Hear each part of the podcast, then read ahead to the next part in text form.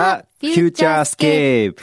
おおー揃った揃った。素晴らしい。ということで今日はく局地建築家の村上祐介さんにピンチヒッターをしていただいてありがとうございます。いやーこちらこそ楽しかったですいやーねなんか村上さんずっと前からフューチャーやってるみたいな感じでした。いやいやいやいやいや。こんな緩い番組に合わせていただいてありがとういや、ございます。全然あ合ってないです。合わせてないですよ。本当あのですか、ちゃんと、どちらかというと、ピシッとやりました。本当ですか？時たま、あの、マキさんがこう、ピシッとするときに、あ、はい。ここだ、ピシッとしなきゃいけないねって思いながらこ私、いつピシッとしました？ところで。う。いやーでも本当に。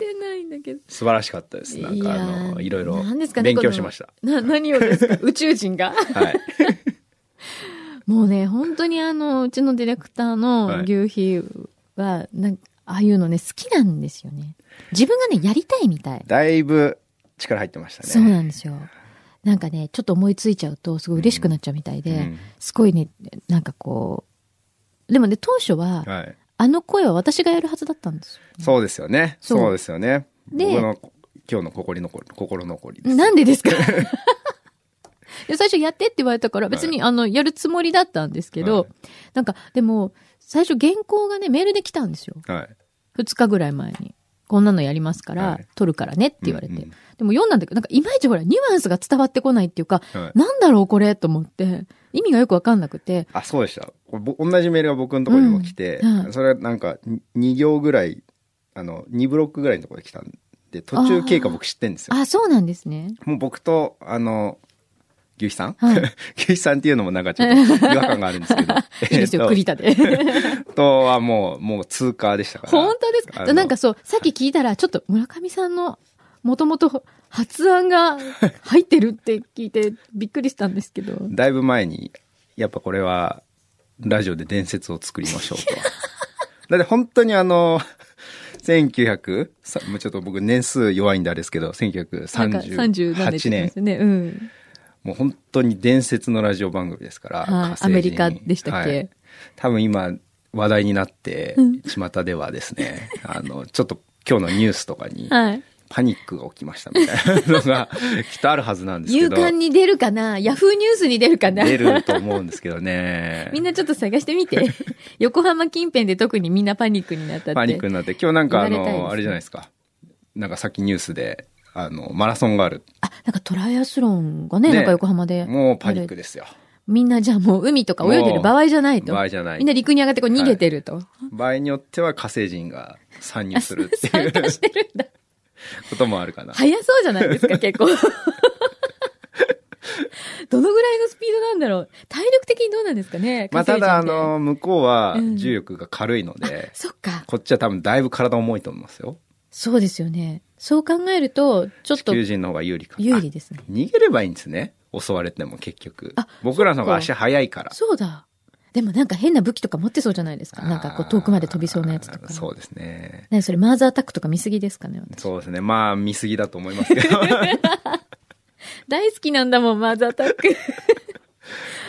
あれ、なんかああいうのをはい。散々私たちは見せられてるので、うんうんどうも火星人のイメージが悪いというか、はいね、なんかこう、そうなんですよ絶ね対攻撃的だって思ってるじゃないですか。うんでもあの時の方が、あの、マーズアタックとかの方がまだ可愛げがあって、うんなんかまあ最近の火星の映画とかだと、なんか虫とかなんですよね。火星の生き物とかがえ、。そうなんですか？え、それすごい嫌だ。な、なんだっけだ、なんか、さマーズなんとか、ちょっと名前忘れたんですけど、はい。虫が、に襲われるとかね。虫がイコール宇宙からやってきたっていうことそうです、そうですそうです。なん、なんだったっけな？えっと、酸素をはい。を作る。事前に火星に酸素を作っとこうみたいな話で、はいなんか毛化なんかを送るんですよ、植物を。で、はい光合成させて酸素を作るんだけど、、はいざ行ってみたら、うろ覚えなんであれですけど、はい いざ行ってみたら、なんか藻がないみたいな話になって、なんだなんだとかって思ってたら、こうあれですよ。カソコソコソコソっていうのが、こう、ところどころでもう、あの、伏線でカソコソっていうのがあって、でもなんか、あの、途中でなんだっけな、あの、宇宙服の、あの、ヘルメットが割れちゃうんですね。はい。で、うわーってこう、喉を押さえ、やばいやばいって思ったら、あれ吸えるじゃん、みたいな。はい。で、なんかそれがなんか昆昆虫のなんか、作用だったみたいな、なんか、まあいろいろありの、まああれですよ、とにかくなんか可愛げがないんです、最近のは。あーああ、そうですね、レッドプラネットですね。レッドプラネット2000年2000年の映画。はい。また今年可愛げのない映画が、もうちょっとだんだんリアルの、やつが可愛げのない。可愛げのない、あのーやつが出るんで。年末って言ってましたっけ？そうですね、あのーマット・デイモンはい。が、えー主役の、えーマーティアンっていううん小説読んだら面白いんですけど、はい。もう本当にその、もう近しい未来の、えー初めて宇宙飛行士が行って、2回目のかな？はいで、なんか、緊急で、えーみ置いてかれちゃって、マットデーモンだけ。はい。で、でももう死んだと思われてるから、誰も気づかないんですよ。一人ぼっちってことですか？そうです、そうです。なんか6人ぐらいで行くんですけど、はい急に嵐が来ちゃって、はいすごいんですよ、火星嵐が。それ、実際に？実際に砂嵐すす本当にすごいんですけど、それで巻き込まれてで途中ではぐれちゃってで置いていかざるを得ないんですけどーまあそれでもう死んだとはい。言ったら実は生きててみたいなうーん。なんか、最近宇宙に取り残される話多いですね。ゼログラビティとか。ああそうです。ねねえ。なんだろあゼログラビティあれなんですよ僕ゼログラビティを見に行って、う。はい。わあの友達と見に行って、はいで、まあ、僕は宇宙のその先行途中だったんですね、はい。まあ、今もそうですけど、うん先行途中をそれ知ってて友達が、はい。で、こんなとこに行きたいの？みたいなことを言われた時の夜に先行次の通りましたみたいな メールが来たんですよ。複雑 複雑すぎる。それどういう気持ちなんですか？いやー、なんかちょっと微妙ですよね。そうですよね。はいあんなの見ちゃった後に。まあ、でもよく見に行きましたね。まあ、まあ、やっぱり見見とかない見とっていう。とかないとってはい。感じ。うわそう、なんか今ずっと宇宙の話してますけど、はいあの、表を聞いてない人 あにちゃんと説明しとかないと、あの、村上祐介さんは局地建築家っていうはい。お仕事をもともとされていて、はい。要はその、あれですよね、仕事になってるかすよくわかんないですけど。ええ あの、なかなか人間が住むのにははい。難しいなっていうところではい。の、その暮らし。そうですね。えっと、まあ、最終的には本当に月に基地を建てるたいという、設計したいというのを、はい。えー本当にリアルに考えたんですよ。建築学科なので。はい本当に考えた挙句で、結構大学院とかでいろいろリアルにやってたんですけど、はい。なんか欠けてるなと。うーん。なんその何かがやっぱりこう頭で設計をしちゃうわけですよ。なんか設計、ね本当にその家は宇宙飛行士が命を預ける建物になるので、はい。それにこれ住んでくださいって自信を持って言うためには、やっぱりね、自分がそういう経験してないとっていうのがあって、まあ、南極に行き、はい。えーエベレストに行き、はいで、今その火星の、え1年間火星ごっこなんですけどね、NASA とかがやる火星ごっこの、えー日本人で一人だけ選考に今のところ最終まで残っていて、はい。まあ、選ばれたら、え1年間宇宙服を着て、はい。えー誰もいないところで、えー住むと、はい仲間たちと一緒に。はい。それ、ば候補は場所どこでしたっけ？場所が、えっと、一つが、はいあの、ハワイ島の、えーマウナロアっていう火山があるんですけど、はいそこの中腹で、えー住むのと、はい。えっと、もう一個はその NASA じゃなくて、さっき安野さんあ、今日ね、はい表でゲストに来てくださいた。日本火星協会のはい事務局長さん。の本国の火星協会があるんですけど、はい。が主催してるやつで、そこは北極で1年間。北極。はあ。どっちがいいですか？行くなら。えっとね、どっち行ってみたいですか？あれなんですよ。まあ全然違って、はいあの、先行両方同時にやってるじゃないですか。はいそうすると、求めてるのがちょっと違うなってのはわかるんですよ。うーん。、で、あのーハワイの方は、はい。そこに行ったら、みんなと仲良くできる人を選んでる感じがするんですね。うん、うん、うん。うんだけど、北極の方は、はい。もう一人一人がスーパーマンを選んでる感じなんですよ。はあ。とにかくタフで、はい。えー生き残れる。はい。でまあ、北極ってものすごく過酷だし、はい。えー誰もそこであの越冬した人いないのではい。そこに住むでなおかつその宇宙っていうシミシミュレーションになっちゃうのでより大変だだってあれですよ北極熊がお襲ってくるそうか、そういう可能性もあるんですね。なのに、まずは、あれは、なんだ、友好的な生き物なのかどうかってとこから始めなきゃいけないんですよ。ええあ、でも、はい。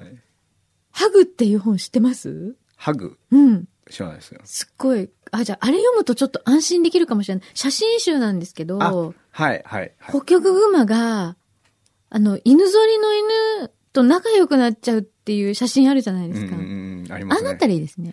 あなったらいいんですけど。そうはねそうはうまくいかない。そう、うまくいかないですようね。んまあ、ああなったらいいですよね。でも、北極熊って、はい今すごくほら、絶滅の危機に瀕してるとかって言われてて、食べ物もすごく少なくてとかってな、言われてるじゃないですか。はいはいだから、多分すごい、うわー、美味しそうなの身につけたって思われそうですよね。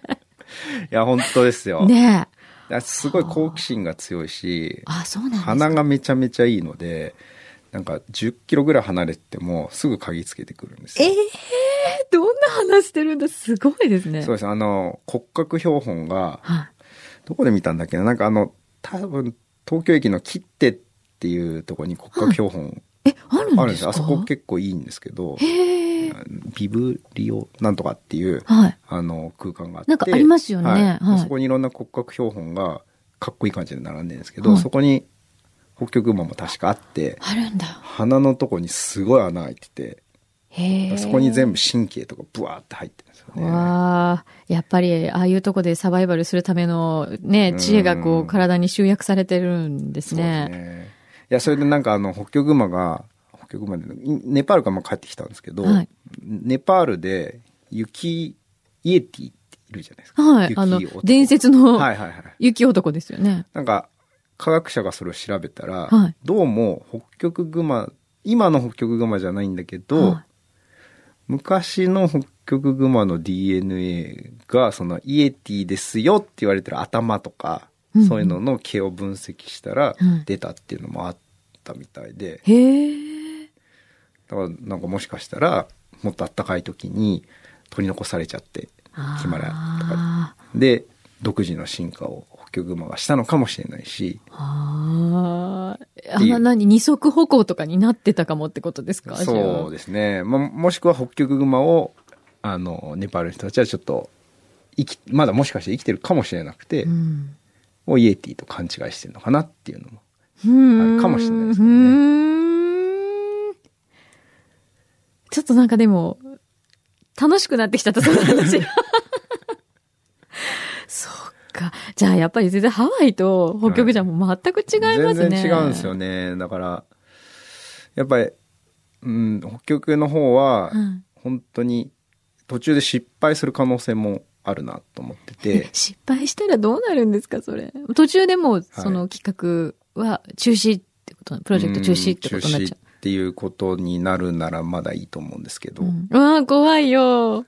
ええまあ、ハワイの方は、はい実はもう、8ヶ月、三か、えっ、とね、4ヶ月と8ヶ月と12ヶ月で3つやるんですね。はい。で、あと、1ヶ月ぐらいで8ヶ月のチームが終わるんですよ。へえ、で、その後僕はその12ヶ月の候補になってて、はい一番長いじゃないですか。まあ、長い方がいいですって書いておくえー、そうなんですええどんなゲームなんですか？いやいや引きこもりなので。あ、一番長いのがいいって、いいってご自身で。で、書いて出していたので、そっまあ、あの、北極の方も1年なんですけど、はい。え、それもしはい決まったらいつからになるんですか、えっと、9月ぐらいですかね。秋ぐらい。え、結構すぐですね。すぐですね。で、北極の方は本来だったら7月ぐらいからだったんですけど、へえ。えっと、2月ぐらいに結果出すようなことを言ってたんですけど、未だに出てなくて、多分まあ1年延期だろうなと思ってるんですけど。まあ同時に、同時に、あの、いけん、同時に両方あるので、は片っぽしか行けないんですよね。そっか。そうです。で、初めは北極に行こうと思ってたんですよ。はい。また過酷な方を。まあ、そうそうですね。で、もう、北極の方が延期になって、まあ、どれぐらい延期になるかわかんないし、もしかしたらポシャる可能性もあるなと思ってるんですけど、まうんあ、だからハワイの方選ばれたらハワイの方行こうかなとか、うんも思ってるんですけど、いやーでもハワイ島なんてはい、ちょっとマウナロアでしたっけ、はいはい下下ればもうパラダイスじゃないですか。スですよ。もうあんないいとこないっていうぐらい、すごいいいとこなのに、はい。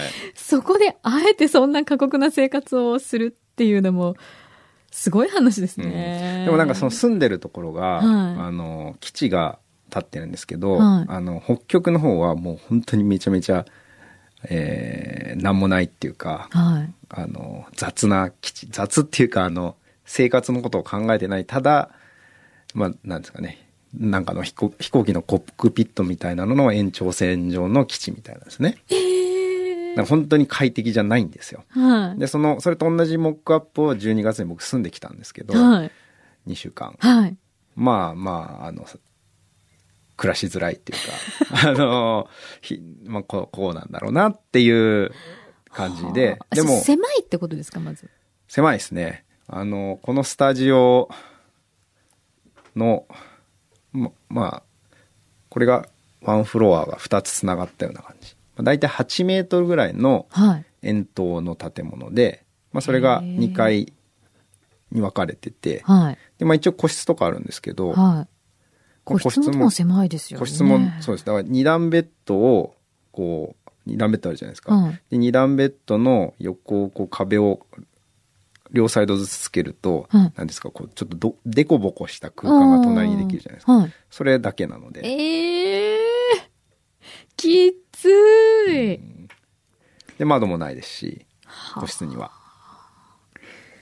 よく行こうって、思え、思えるなバカですねいやいや、すごいなと思って。やっぱ人間ってほら、なるべくストレス避けようとするじゃないですか。はいはいでそこにあえて行くっていうのはすごいなと思って。なんか普通の普段の生活のストレスとかもう、ちっちゃいもんですよね。いやいや、ここっちの方が暮らしづらいですよ、いろいろ。通勤。満員電車とか。ええそっちの方がまだいいような気もするけど。そっか。まあでもやっぱり誰と行くかがすごく大事かなと思ってて、まあ今回僕がその、まあ昭和基地に1年間行ったのとか、エベレストとか、まあ富士山の上とかにもいたんですけど、はいまあ基本は日本人のチームなんですよね。うんはい。で、今回初めてその2週間、えー海外の人たちと一緒に、えーはい。そうするとこういろんなこう怒るポイントとか、はい逆に喜ぶポイントとかが一緒なのかなっていうのがちょっと一番知りたくて、はい。で、あの、まあ、ぶ英語はなんですけど、はい全部英語なんですけど、まあ、英語は僕はめちゃめちゃ得意ってわけではなくて、はいまあ、日常会話と、まあ、多少のなんかこう通信のあれとかを喋れるぐらいしか、まあ、できないから、はい。どうやって笑かそうかなっていうのを、まあ、いろいろこう考えてたんですけど、はいまあ、意外とツボは一緒だなっていうあ、そうなんだ。のが。あって、むしはい、ろなんかすぐ、すぐ受けるぞみたいなのが。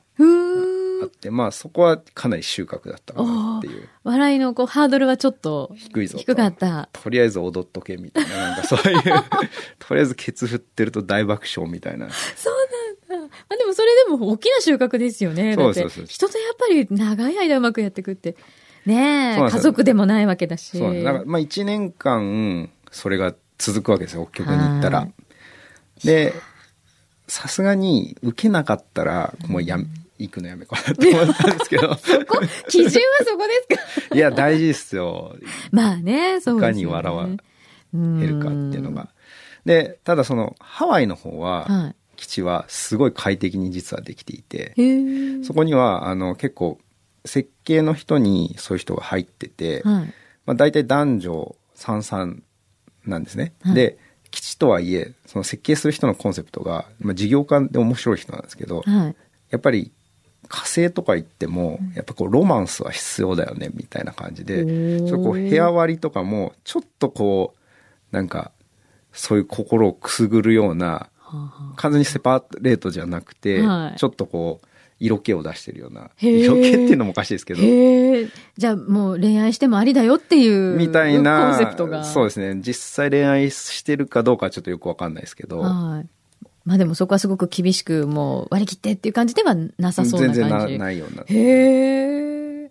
でもそれで、はい。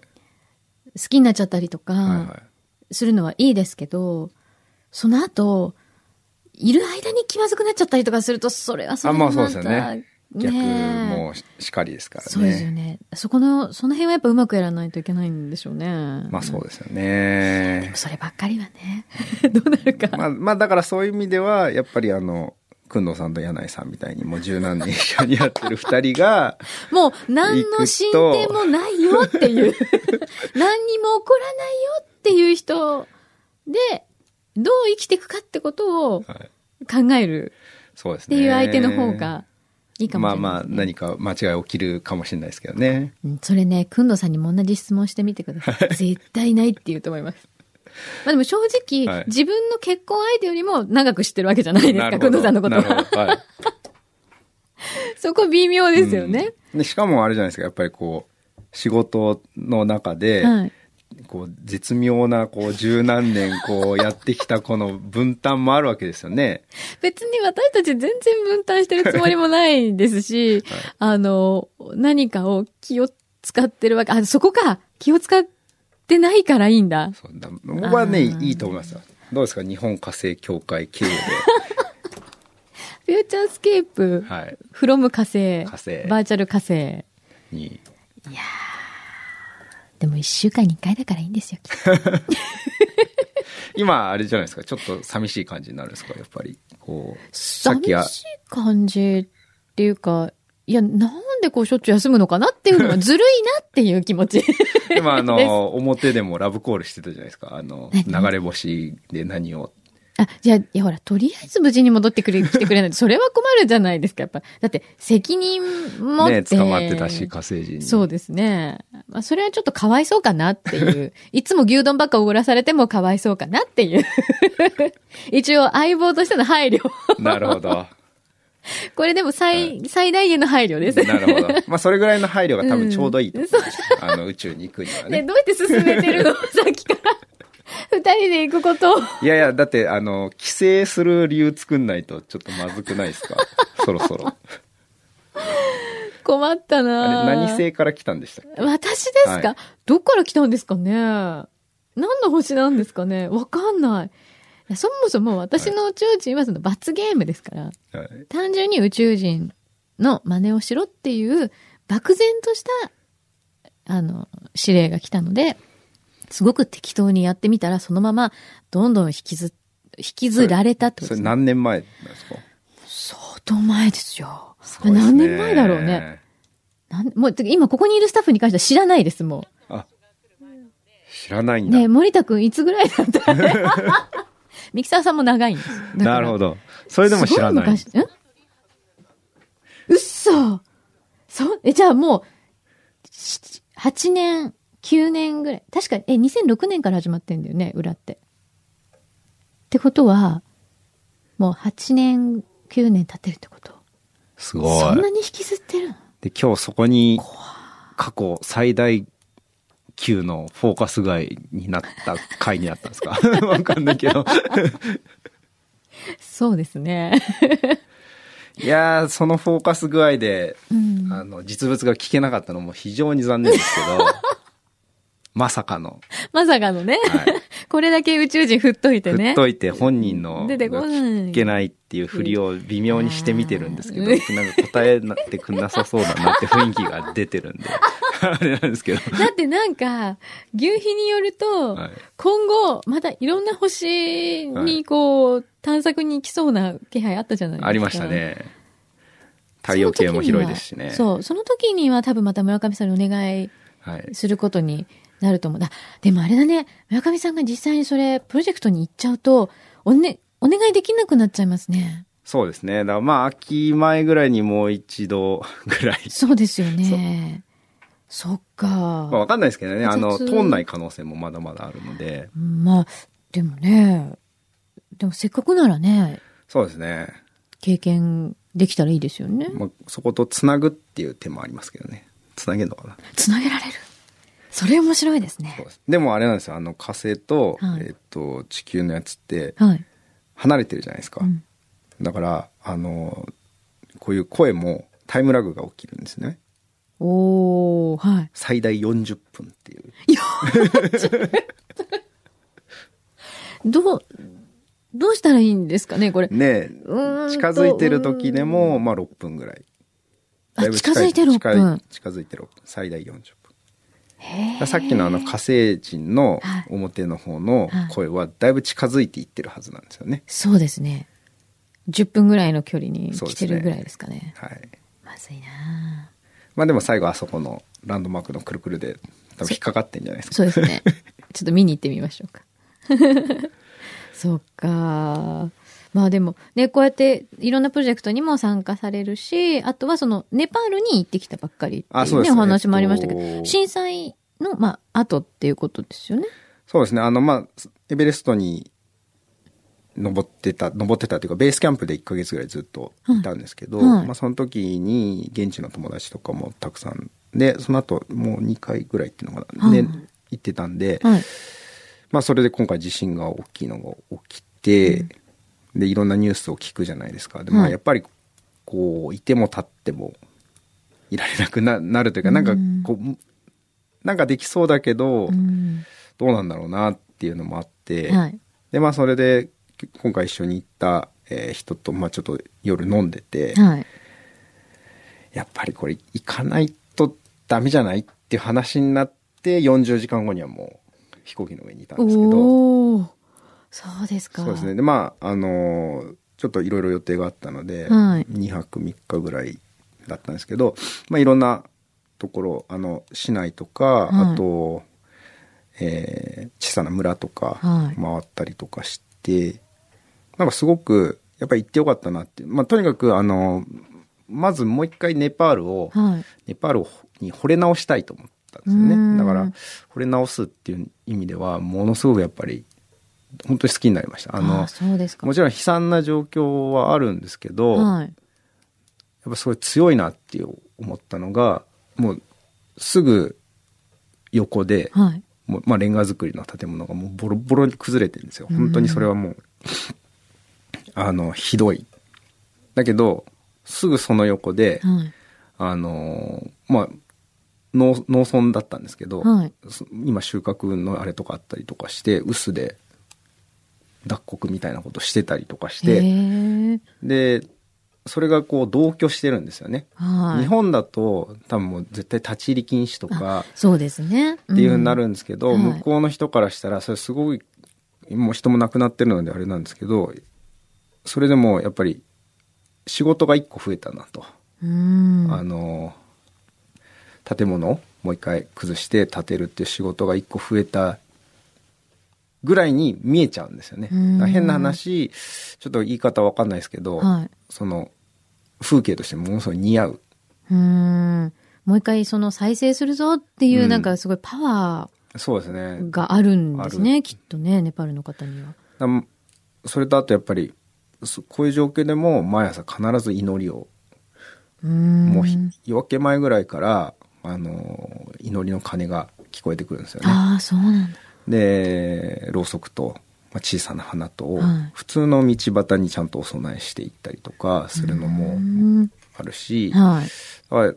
すごく強い国だなって思ったのと、まあ、あと最後あの日本に行く帰る時に、まあ、空港で待ってた時に余震が起きたんですね、あのはい日本でもええ。ニュースになった。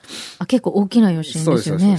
でその時にぐわっと、まあ、結構揺れてでその時に結構パニックになってしまってみんなが、はい。あのバーって外に出て空港の職員もそうだしあと僧侶の人とかも何人かいるんですけどもうその人たちもバーってこうパニックになって外に出て行ってまあ僕とかは大したパニックにならずってずっとずっと座って見てたんですけど、はい。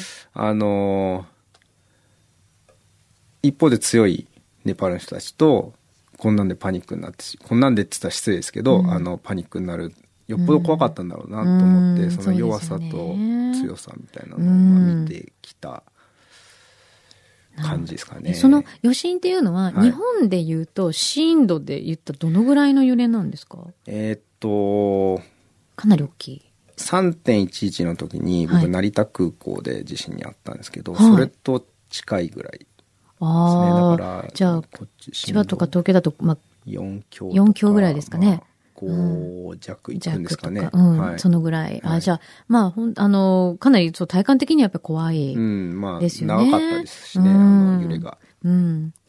まあでもだからこれからね、本当やらなきゃいけないことが、ネパールにはいっぱいあって、で、その中で村上さんは、まあ、ことうにかやっていこうっく、ていう。あの、うんまあ僕もアウトドアをやってるひ一員でもあるので、はいやっぱりそのネパールっていうヒマラヤがあって、エベレストがあって、えっと、ちっちゃい頃からみんな知ってるわけですよね、うん。エベレストっていう名前を。はい。で。それに憧れてアウトドアっていうのはどっかで憧れてるとこがあって今までやってたので、まあとにかく恩返ししたいなっていうのと、はい。まあ、あと、まあ、友達もいるので、うん。で彼らに今一番困ってるのが、えーやっぱり住む場所、でうん。これから雨季になるんですよ。モンスーンが来るええ大変だ。そうなんですであのテントとかははいやっぱり長い間雨にさらされてると弱くなってくるし、まあ、水も溜まるので、はい。ちょっと今の状態ではまずいなっていうのがあって、まあ、あと食料とかは、まあ、どちらかというと日本より自給率高いぐらいですかああ、らそう、なんですね。であと今の、今でだけを見れば各国からいろんな支援が入っているので、はいまあ今のところ、まあちょっと水がこれからそのモンスーンが起きるとうん。混ざっちゃうので、泥水とかと、はい。その辺はあれですけど、ととりあえずまあ住むところって、やっぱ向こうの人と話をしても言われてるので、まあそれは僕の出番というか、僕が。今動かなくてどうしよう、動かなくてどうすんだっていうあれなので。まあたまたまこの1年とか2年ぐらいあのまあその月の基地の設計するにあたって、まあ、スタディモデルを作ってたんですよ。はい。あのまあ形がどうこうっていうよりもあのまあ少ない材料を使ってはい。最大の空間を作るっていうのとあとやっぱり宇宙服を着たまんまでもはい誰でも作れる。っていうのが必要になるので、はい。で、まあ、輸送上の話、地球から送んでも軽いとか、まあそういうのがいろいろあって、はい。それを、まあ、子供たちにワークショップを結構やってて、ええで子供たちに作ってもらってたんですよ。僕は設計したやつえ。そうすると、子供たちでも作れるんだったら宇宙服でもできる。子供たちにも調子に乗って、あの、作業の革手とかつけさせて、これ取ったら宇宙は死んじゃうよとか言いながら、で、それで一生懸命こう作ってくれたりとかすると、はいまあ、どこでどうつまずくとか、どこでどうみんなが作業分担していくとか、うんえーあとはやっぱり運ぶサイズっていうのも大事なんですよね。あんまり大きすぎても一人じゃできなかったりとかっていうのを、まあいろいろこう試行錯誤してた、まあちょっとしたドームがあったので、はい。まあこれが役に立つかなと思っうん、て、あの、急遽、その、はい行きましょうって言ってから、すぐ切り出しをして、はい。えー持ってって。で、向こうに、向こうの現地の子供たちに建ててもらったんですけど、あ、そうなんですか？はい。まあ、ただ、やっぱり、もともとそういうのを、そこまでは想定してなかったので、もうちょっとちゃんと改良しなきゃなっていうのがあって、まあ、早急に改良しようかなと思ってます。そうなんですね。じゃあやることいっぱいですね。そうですね。ね。まあ、それでその、まあ、25日に、はいえっ、と、まあ、見てきたものと、まあ、今後やろうと思ってることと、えーを話そうかなと思ってまして。そう、トークショーがあるので、えっと、これは番組のホームページにもリンクを貼らせていただきますので、はい渋谷の方ですよね？渋谷の方ですね。はい、ショート。あの、その切り出しがはい。誰にでもできるんですよ。へえ、はい。なので、なんかその、千羽鶴じゃないですけど、はい。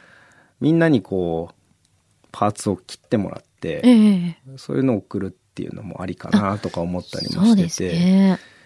なんかあの、お金はもちろん必要なんですけど、っていうよりかは、そういう、お金以外のことも、うんしかも実際に自分たちが切った建物がはい。向こうに持って行って、まうんあ、その、皆さんが作ってくれた建物は、まあ、なんですか、5人ぐらい集まれば1棟作れちゃうので、へえ、え、時間どのぐらいかかるんですか一棟作るの？まあ1日もあれば、ええそうなんだ。はい。で、向こうでの組み立ては本当に1時間もかかんないので、え、早っはいそれ大きさってどの、どのぐらいのえっと、今回持ってったのは2畳のやつで、はいただ向こうはもうちょっと大きいのが欲しいって言ってて、うん向こうは家族をすごい大事にするんですね。でね向こうに何が一番必要って聞いたら、はい。もう一番初めに一つ屋根の下で住みたい。へえ、そういう答えが返ってくるんだ。で、その僕の作ったドームは外から見ると小さいんですけど、はい中に入るとすごく広くなってて、はい。で、一つ屋根の下ってイメージにすごく合うんですよ。で、そこはすごい気に入ってくれてて、うんだけど家族全員入りたいっていうのそがオーダーとしてます。ちょっとそれは答えたいなと思ってるので、はい。え、切り出しっていうのは、はい材料はどういう今、材料素材なんはですか、あの、プラスチック段ボールってわかります？プラスチック段ボール？はい。あの、よく、引っ越しするときに、エレベーターになんかこう、あの、こう、養生する感じの、はいはいはい。あれの、すこあれは、よあの、引っ越しの時は多分1ミリとか1.5ミリのやつを使ってるんですけど、はいまあ、それの4ミリ版のやつがあるんですね。少し丈夫なんですけど、はいまあ、それを切り出しをするので、本当にカッターで切れるんですよ。へえ、なのに丈夫なんですか？そうですね。で、まあ、僕の方で、要は型だけ皆さんにお渡し、お渡しをすれば、はいそれ通りに切ってもらって、まあ、その接続の穴とかがあるんですけど、はい。やってもらえたら、うん。まあその切り出しも子供にも実験したことがあるので、子供がやってくれる精度でもきっちりちゃんとできでるので、きるんだ。え、それはでも、あの、みんなが手伝ってくれれば、うんそれだけたくさん立てられるってことになりますよね。そうです、そうです。これなんかお手伝いしたいですよね。あぜひお願いしたいですねえリスナーの皆さんも多分参加してくれると思うので。なんかそういうのも、あの、まあ、とりあえず10頭はすぐ欲しいって言われてるので、はいあの、まあ、なんか、今回はトークイベントになるんですけど、はい別でその、切り出しというか、はい作りましょうっていうのもどっかでやりたいなとうん思ってる。のあ、で。ぜひぜひ、はいそれちょっとまた番組でも案内させてください。あぜひお願いしますうん、ね。あ、すごいな、それ。やっぱり、あ、そうだ、改めてその、とりあえずトークイベントの方の場所あ、えっ、と、アツコバルーっていう、えー渋谷の、えっ、と、文化村の、うん。がありますよね。はい。あの、ちょっと裏ぐらいにある、はい。えーギャラリーがあって、はい。そこで、えーやります。夜。夜。25 7時、日の夜。一応7時半ぐらい、今もう帰ってきたばっかなので、はい。まだ詰めてる最中なんですけど、はい。まあ7時半から、はい。えー始めようかなと思って、はい。あ今日ぐらいに告知も出せるんじゃないかなあと思うん、ですそうです。けど、ははいい。。あの、お仕事帰りでもね、間に合いそうだから、ね、皆さんぜひ、まずはお話聞いていただいてそ、うですね。で、お友達とかにも、そのはい話広めてもらって、で、その切り出しとかお手伝いできることがね、あれば、誰でもね、そのできるっていうところがまたいいですもんね。協力してください。ぜひお願いします。お願いします。ね。あの、イベントとしても、あの、僕が一緒にやってる仲間たち、アウトドアのものすごい面白い人たちばっかなので、はいそういう意味では、アウトドアが好きっていうだけから来てもいいですし、はいもちろんネパールからっていろんな、その、そういう作るのが好きっていう人でもいいですし、いろんなはいところから来てもらったらいいかなと思います。そうですね。はい。皆さんの、こう、好奇心、ね、会うところから、どんどんアクセスしてもらえればいいかなと思います。ぜひ火星人にも手伝っていただきたいですね。どうせ来るなら。そうですね手いっぱいありそうだし。そうですね。わかった手伝うぞみたいな。あやったーみたいな。大サービスじゃないですか。だってすごいリクエストされるんだもん、さっきから。なんか、もう今日はいないのかなとか言われちゃう。